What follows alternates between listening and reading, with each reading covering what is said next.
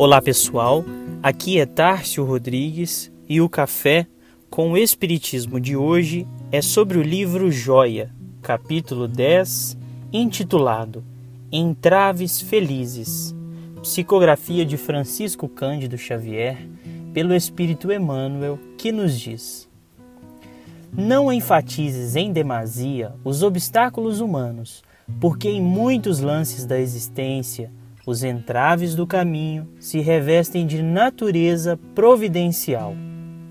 A festa que perdeste foi o meio de que se valeram os benfeitores espirituais para evitar-te o encontro com alguém cuja influência apenas te envolveria em complicações. A herança que tinhas direito e que por várias circunstâncias não pudeste receber terá sido um peso fatídico retirado de teus ombros. O encontro marcado que não se efetuou, de certo te liberou aborrecimentos e prejuízos. O companheiro que se afastou, com quanto te lastimes, foi o estímulo para que te desvencilhasses de ruinosa dependência. O órgão doente que porventura ainda carregues é a peça de controle a fim de que não te percas da ponderação e do equilíbrio.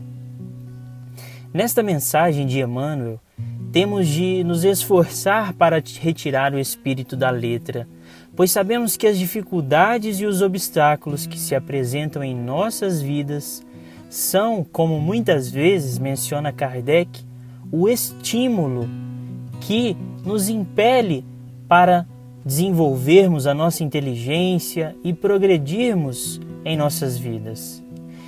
Então, dores, sofrimentos, dificuldades, eles são os aguilhões que nos empurram para frente quando estacionamos na caminhada. Mas quem gosta de sofrer? É natural ficarmos indignados com qualquer tipo de dor ou de obstáculo que surge em nosso caminho? Em mensagem de O Espírito Amigo, em O Evangelho segundo o Espiritismo, ao falar de paciência, este Espírito nos traz uma reflexão decisiva. A vida é difícil, bem o sei, compõe-se de mil nadas que são outras tantas picadas de alfinetes, mas que acabam por ferir.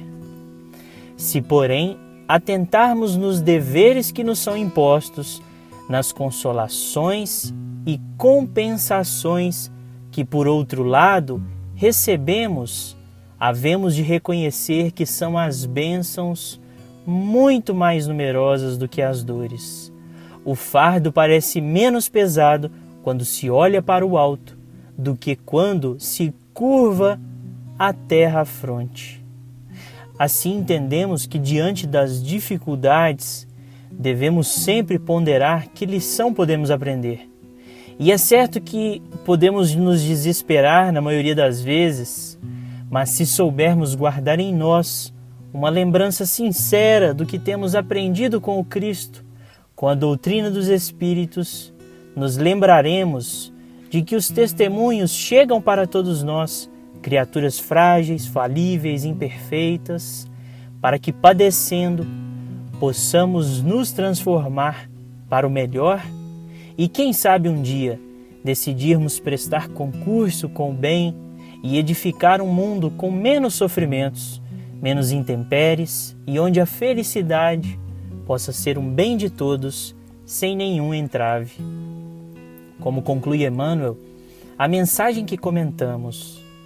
Em todos os episódios que te pareçam contrários, guarda serenidade e paciência, porquanto dia virá no qual reconhecerás que todos os obstáculos que te impediram o acesso ao que mais desejavas e não tiveste foram bênçãos de Deus para que hoje usufruas as vantagens que tens.